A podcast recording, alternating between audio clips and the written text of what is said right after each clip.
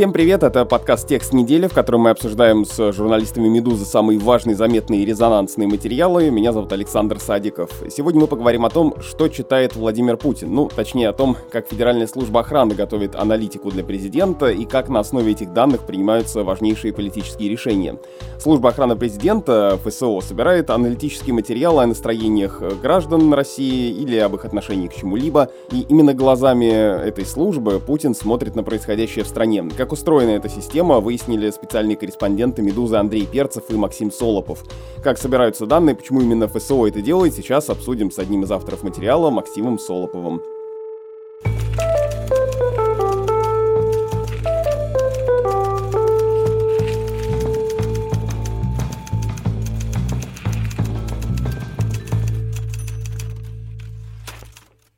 Максим, привет. Да, привет. Но ну, вот о том, что Федеральная служба охраны, помимо безопасности непосредственно первых лиц государства, занимается еще и вот такими социологическими опросами, этим мониторингом, может быть известно не всем. Чем, в принципе, занимается ФСО и чем э, она должна заниматься, в чем основное назначение и задача этой службы, и почему сфера деятельности на самом деле гораздо шире, чем нам кажется? Да, сейчас попробую объяснить. Э, дело в том, что надо немножко вернуться назад в историю российских спецслужб, именно российских спецслужб, да, той конфигурации, которая сложилась в 90-е годы. Тогда еще правитель, ну, Борис Ельцин, в общем, грубо говоря, да, принял решение разделить остатки Единого комитета госбезопасности между разными спецслужбами. СВР, тогда было Главное управление охраны вместо ФСО, потом было ФСБ, тогда ФСК, по-моему, Федеральная служба контрразведки, Отдельно Федеральная пограничная служба была выделена, которая сейчас подчиняется ФСБ и так далее. То есть была расчленена сознательно совершенно э, госбезопасность на несколько ведомств, созданных на базе разных управлений КГБ. Это было связано именно с боязнью режима Ельцина в отношении силовиков, да, которые не были тогда лояльны, то есть далеко даже не лояльны были, и там было очень много как бы активных противников реформы и всего прочего. Так вот, э, одной из служб, которая возникла на основе КГБ, была ФАПСИ, Федеральное агентство правительственной связи и информации. Это была такая попытка на базе войск связи КГБ и еще нескольких структур создать что-то вроде АНБ американской, да, то есть такой технической разведки, которая занималась бы не агентурной работой, не вербовкой там шпионов, да, не расследованиями, а сбором больших массивов и на основе этих данных предоставлять руководству страны какую-то объективную информацию, в том числе там, путем прослушивания каких-то телефонных переговоров и так далее, и так далее. Путин начал собирать эту систему раздробленных спецслужб в более организованные структуры, более централизованные. Соответственно, вот ФСО, она уже существовала к моменту прихода Путина, но это было, по сути, все тоже Главное управление охраны, созданное Коржаковым на базе 9 управления КГБ. Достаточно компактная структура, которая, скажем, ну, не имела какой-то сети в регионах, да, то есть у них буквально там Москва, Петербург, а еще какие-то там несколько филиалов есть, связанных непосредственно с безопасностью первых лиц. Ну и федеральных органов государственной власти, типа Госдумы, там, Совета Федерации и так далее. Но несмотря на все разговоры о создании там возможном некого монстра в виде Министерства госбезопасности, которое периодически обсуждается в СМИ еще там с середины нулевых годов, что есть такие проекты да, в руководстве страны, несмотря на все эти разговоры, Путин как бы укрупнил спецслужбы, присоединив там, например, пограничную службу к ФСБ, расчленив ФАПСИ между ФСБ и ФСО как раз, он, тем не менее, не отказался от принципа конкуренции спецслужб. В свое время важную роль выполнял тот же там э, госнаркоконтроль, который затем стал ФСКН, но был упразднен в итоге. Тем не менее, все равно сложился такой перекос в пользу ФСБ, да, очевидный. Все равно Лубянка стала доминировать в какой-то момент над всеми остальными постепенно. Но, пожалуй, единственным э, мощным конкурентом в плане административного ресурса и доступа к первому лицу – единственным конкурентом э, Лубянки достойным оказалось именно ФСО. Возможно, что просчитывая эти моменты, как раз Владимир Путин в свое время и принял решение часть инфраструктуры ФАПСИ присоединить именно к этой спецслужбе, и таким образом ФСО получила разветвленную региональную сеть вот этой вот правительственной спецсвязи, благодаря которой президент, например, вот по видеоконференциям этим с губернаторами разговаривает сейчас. И, собственно, вот на базе этой инфраструктуры ФАПСИ была создана еще в 90-е, опять же, годы система вот этих аналитических центров, которые занимались социологией, опросами и мониторингом СМИ региональных и так далее. Вот они и стали внутри ФСО той структурой, которая готовит сейчас для президента различные аналитические материалы, в том числе о таких вот настроениях в народе, о каких-то протестных настроениях недовольствие. Ну, то есть, правильно я понимаю, что, получается, у ФСО, может быть, э, изначально, когда она появлялась, не было такой прямой задачи собирать такую аналитику, но поскольку у них появился ресурс в виде вот этой аналитической части ФАПСИ, они, естественно, им э, и пользуются. Да, да, конечно, совершенно сознательно. И они вот э, просто стали такой альтернативой, потому что по большому счету, как говорят, по крайней мере, силовики, у президента по большому счету сейчас там информация из двух-трех источников, да, это вот ФСБ, ФСО, ну, отдельно еще АП, как секретариат такой, да, который собирает, в общем-то, в том числе какие-то альтернативные мнения, но по большому счету он всю информацию у нас получает в папочках, и вот, э, пожалуй, весомее, чем лубянская папочка, ну или наравне с ней только вот папочка ФСО. Поэтому у нас вот есть у простых людей возможность свое мнение через папку ФСО донести, наверное, до главы государства. То есть получается, что э, решение президент принимает на основе конкуренции информации из папок. Конкуренция папок решает все. Да, это вот, ну, по крайней мере, вот в сообществе каких-то силовиков абсолютно ну, устоявшееся на этот счет мнение, и все прекрасно понимают, что все решается вот этими вот справочками, и там какая справочка первая дойдет по всем этажам до первого лица и получит ход, тот и выиграл. Ну и на самом деле это не должно удивлять, но Федеральная служба охраны занимается социологией и аналитикой, как вы отмечаете в своем материале, на вполне официальных основаниях, потому что это входит э, в перечень ее задач, который написан в указе президента, который вышел еще в 2004 году. Да-да-да, это как раз та самая реформа, большая реформа силовиков, в ходе которой ФАПСИ была расчленена между ФСБ и ФСО, Федеральная пограничная служба была присоединена к ФСБ. Это вот как раз 2004 год. Именно тогда и появляется вот это вот положение ФСО, закрепленное указом президента. Так, ну вот мы с тобой сейчас очень подробно обрисовали всю историю появления этого, но э, давай сейчас обратимся к содержанию этих папок. Ну так, фигурально, конечно, мы не можем их посмотреть, но некоторые результаты опросов попадают в СМИ, несмотря на то, что они вроде как считаются такими засекреченными и узнать э, действительно, что видит э, и что читает Владимир Путин, конечно, трудно или невозможно. Как происходят эти опросы, что спрашивают у людей и какая информация, которую мы можем как-то извлечь, э, до нас доходит, о чем все-таки сообщают президенту, какого рода эти опросы? Есть некий перечень стандартных опросов, это типа там вашего отношения к президенту, ваше отношение там Э, каким-то депутатам, политическим партиям. Соответственно, есть и постоянный мониторинг нацпроектов, как исполняются поручения президента по нацпроектам, насколько люди этим довольны. Это прям отдельно выделено. Есть, кстати говоря, об опросах, которые попадают в СМИ, действительно не все исследования, они заточены именно для президента, да, то есть не все эти опросы ФСО делаются для президента. Есть много других адресатов. Есть, кстати говоря, даже, например, вот соглашение между МВД и ФСО, или там договор какой-то, к сожалению, сейчас забыл, как называется правильный документ, согласно которому ФСО занималось, например, мониторингом отношения граждан к полиции.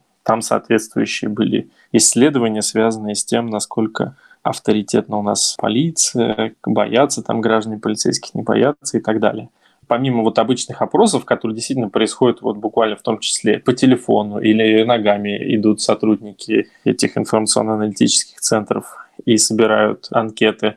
Помимо этого есть исследования в каких-то там фокус-группах, типа бизнес-сообщества, мнение бизнеса, мнение каких-то экспертных сообществ о ситуации в региональных элитах и так далее, и так далее. То есть довольно разного рода исследования проводятся этими сотрудниками, и эти региональные информационно-аналитические центры ФСО Они, в общем, возникли, как я уже говорил, там, начиная где-то с 94 года в России, еще внутри ФАПСИ, и сейчас представляют собой такие коллективы. У меня даже есть вот фотография одного такого коллектива из Воронежа. Это там где-то 10 офицеров, да, и несколько гражданских специалистов. Вот они всем этим занимаются. Я пытаюсь представить себе, как выглядит такой опрос. К тебе на улице в каком-то городе подходит э, человек в форме, и ты сразу пугаешься и отвечаешь правильно. Или как? Нет, нет, там на самом деле э, есть даже вот фотография, которая верифицированная, да, из, собственно, журнала ведомственного ФСО, где сотрудники опрашивают жителей – они, конечно, в штатском. И, ну, это уже мое, конечно, личное такое предположение. Я думаю, что они просто представляются вот сотрудниками регионального информационно-аналитического центра некоего чего, в общем, как бы достаточно часто именно так они где-то там представлены в официальных каких-то документах, то есть без уточнения, что это структура ФСО. Не в официальных документах, а, скажем, на каких-то региональных сайтах там, регионального правительства упоминается некий региональный информационно-аналитический центр. На самом деле речь идет об офицерах ФСО. И мне, кстати, рассказывал один из региональных журналистов э, вот свое взаимодействие с этой историей. То есть он в своей редакции региональной получал такой опросник, скорее ориентированный именно на фокус группы. Уже не на мнение просто обычных граждан, да, а на мнение людей, каких-то погруженных в расклады региональных элит. Вот, и там достаточно по его воспоминаниям такие какие-то откровенные вопросы о там, настроениях, конфликтах, роли оппозиции и так далее, и так далее. Ну а какие, вот из того, что мы знаем, какие результаты этих опросов? Потому что источники в вашем материале практически все в один голос говорят, что ФСО вот в этих опросах несколько сгущает краски, то есть рисует более мрачную, наверное, картину, чем она может быть на самом деле, что это и вопросы и недоверия к власти, и еще какие-то вопросы. Да, все говорят, что она более мрачная, но надо сказать, что никто не говорит, что она кардинально отличается от э, официальной какой-то социологии, да, то есть это некоторое такое, типа, как выражаются там чиновники в с которыми уже господин Перцев общался, это просто такое немножко сгущение красок, по их мнению, но не, не более чем, то есть там каких-то таких шутка алармистских, насколько мы знаем, нету данных. Но опять же, вот э, уже непосредственно на эти сведения нам взглянуть не удалось. У нас был один только в руках опрос, связанный именно с национальными проектами, который мы могли исследовать, да, вот э, содержательно. А эти данные, ну, к сожалению, тут нам получить не удалось, например, э, о протестных настроениях, да, а именно мониторинг там, протестов и мониторинг отношения какого-то россиян к реформам, например, там пенсионная реформа, он тоже существует. Это, наверное, самая закрытая часть, которую смотрит лично Путин. Но вот э, этот опрос, который вы видели по отношению россиян к нацпроектам и по тому, насколько люди вообще знают о них, да, что можно сказать об этих результатах? И можно ли предположить, что там как-то краски сгущены? И в целом какая картина складывается? Люди скорее знают или скорее нет? Ну, там люди скорее не знают по данным вопросу. И есть датировка этого вопроса. Мы как раз там исследовали немножко этот момент. Мы знаем, там опрос проведен в феврале 2019 года, соответственно, в этом же месяце Путин, выступая публично, говорит о том, что надо вот э, людей информировать. Плохо, что люди не знают про национальные проекты. Просто проходя где-то там, выступая публичном пространстве, Путин обращает на это внимание, а затем э, Государственное информационное агентство ТАСС открывает портал, посвященный национальным проектам, чтобы, видимо, как-то информировать людей. Совпадение? Да, да, совпадение. Но вот а, здесь вопрос возникает, как оценить степень влияния этой информации на принятие решений и вообще насколько коррелируются данные там таких опросов с какими-то решениями властей? Но вот один мой источник, скорее близкий к ФСБ, он тоже, возможно, сгущая краски, рисовал такую картину, что ФСО вообще настолько, значит, захватило ум президента, что они вот полностью контролируют весь доступ информации первому лицу. Но это не так, потому что другие источники, соответственно, мне кажется, более нейтральные, они говорят, что все-таки вот эти папки с тоже имеют свой вес – а там, к слову, очень острая конкуренция в этом смысле именно между ФСО и ФСБ за влияние на президента, потому что здесь все уже сходятся во мнении, что, конечно, по ключевым вопросам все решения принимает один единственный человек в стране, и выигрывает тот, кто умеет повлиять на его мнение. Ну, кстати, любопытная деталь по поводу конкуренции ФСБ и ФСО, которая есть в вашем тексте, это про здание на проспекте Вернадского два здания по одному проекту, в каждом из которых сидят э, представители той или иной спецслужбы, и как будто еще и визуально эта конкуренция как-то подчеркивается, потому что они вот рядом. Да, да, действительно, это такое вот странное тоже совпадение, связанное, опять же, с э, реформами начала 2000-х. Тогда как раз вот э, расчленяя ФАПСИ, расчленили и вот эту инфраструктуру на проспекте Вернадского. И ФСБ получила тоже свой кусок с частью зданий. Там как раз, по-моему, связанные с э, инфраструктурой СОРМ. Большой кусок от ФАПСИ примыкает к одной из высоток, да, а к другой высотке примыкает как раз на самом деле вот такое небольшое, чуть поменьше здание, такое квадратное, где вот уже непосредственно находится вот этот главный информационно-аналитический центр ФСО, и туда вот стекается вся информация, и там она обрабатывается и превращается в такие аналитические обзоры для руководства страны. А непосредственно президент получает все эти отчеты, ну, либо как бы в папочках. На самом деле у него есть еще там на Старой площади в администрации президента и наверняка и в резиденциях тоже такой ситуационный центр.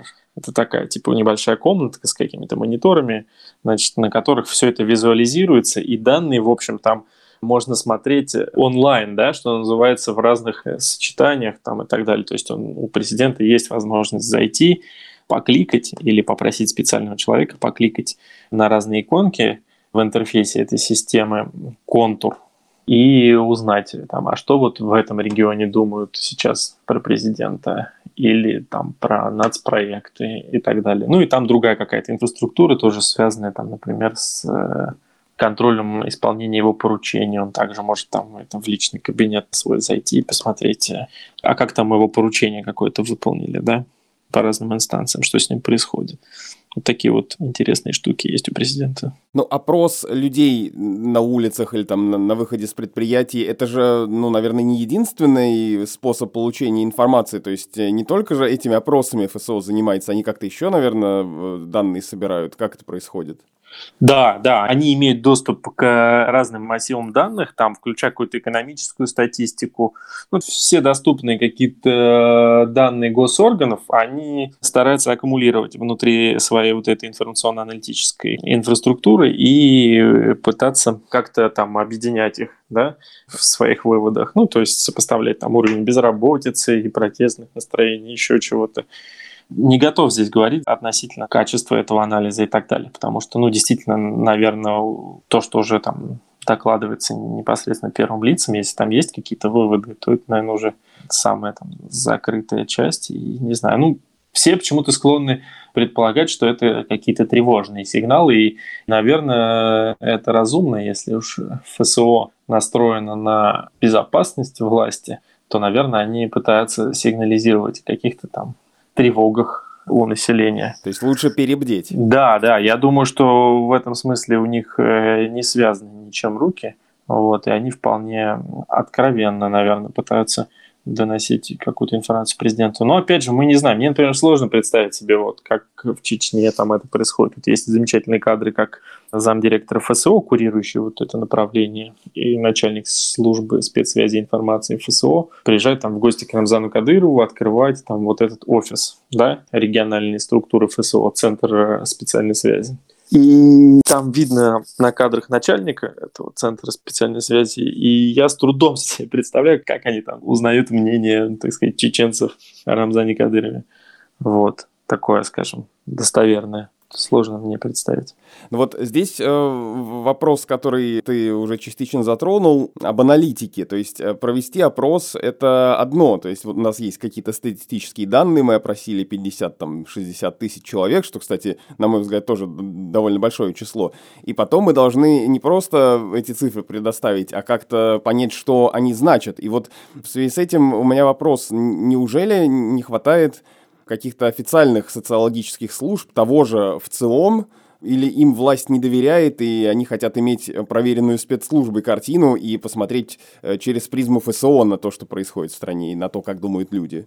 А мне кажется, да, это такая просто история про тотальное недоверие, да, то есть не только Владимир Путин, но и другие лица, занимающие высшие какие-то посты в государстве, они, наверное, по определению начинают не доверять людям вокруг них и пытаются создать постоянно какие-то дублирующие каналы обратной связи, вот, чтобы хоть откуда-то, но получать правду да, потому что все остальные, они обманут обязательно в своих каких-то интересах. Там губернаторы что-нибудь подтасуют, здесь министерство и так далее. И поэтому нужно иметь всегда какие-то дополнительные источники информации. Это, с одной стороны, разумно, с другой стороны, наверное, это вообще проблема авторитаризма какого-то и отсутствие, ну вот банально прозвучит, каких-то демократических механизмов контроля, да, которые могли бы от этой ситуации избавить, в том числе, наверное, и самого президента.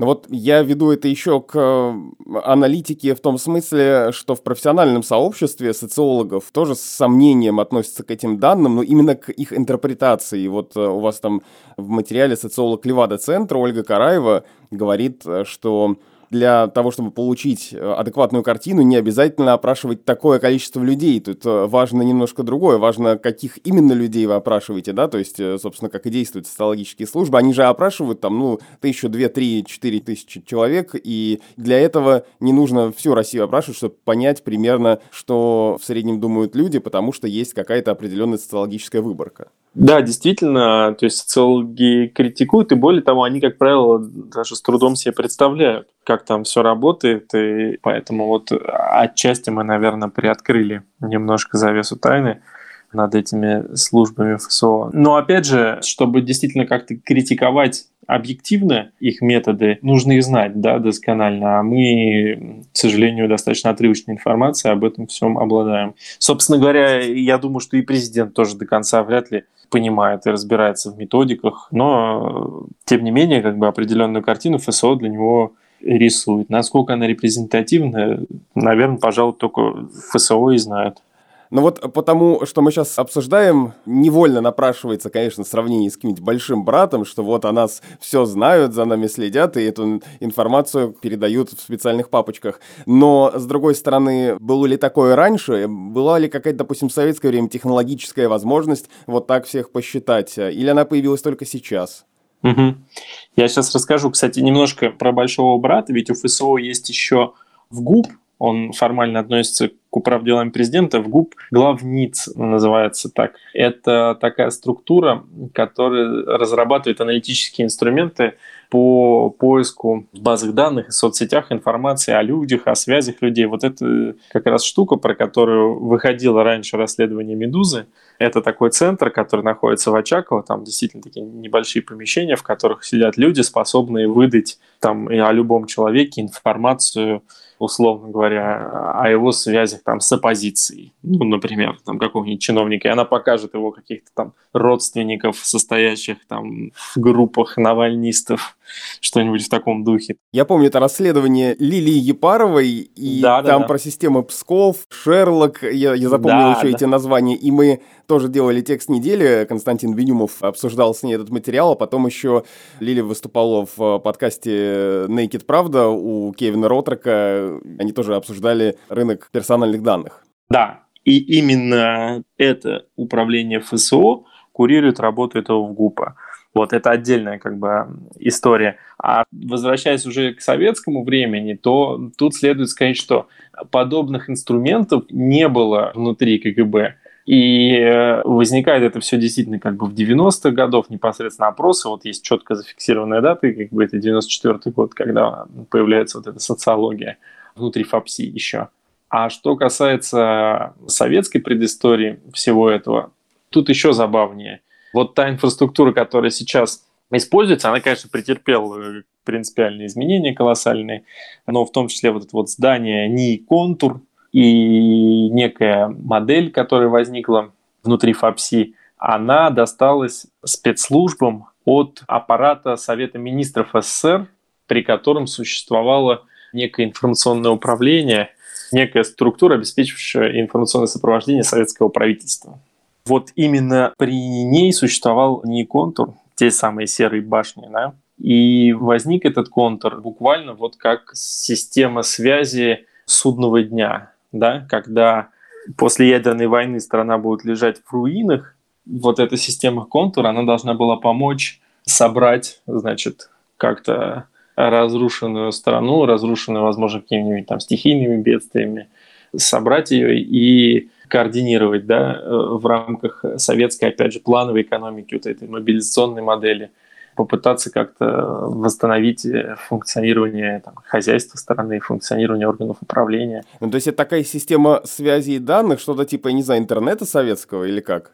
Да, да, да, то есть это такое, там, вот э, просто об этом вот прямо никто не говорит, но это реально была, пожалуй, что попытка такого советского интернета создать, потому что действительно речь шла именно о связи, да, вот, так сказать, о загрузке данных именно в ЭВМ, как тогда они назывались в советское время, загрузки туда всевозможной статистики, ее передачи по специальным каналам связи вот в этот НИИ-контур как раз название контур система аналитики ФСО сохранила до сих пор. Ровно от этого, не от этой инфраструктуры судного дня. Но, конечно, все это претерпело какие-то принципиальные изменения. И тем не менее, еще один забавный факт, что главным конструктором вот этой системы контур и главным конструктором системы газ-выборы, которой мы все успешно пользуемся, чтобы проявить какое-то свое волеизъявление до сих пор, является один и тот же человек, что как бы немножко, так сказать, объединяет исторические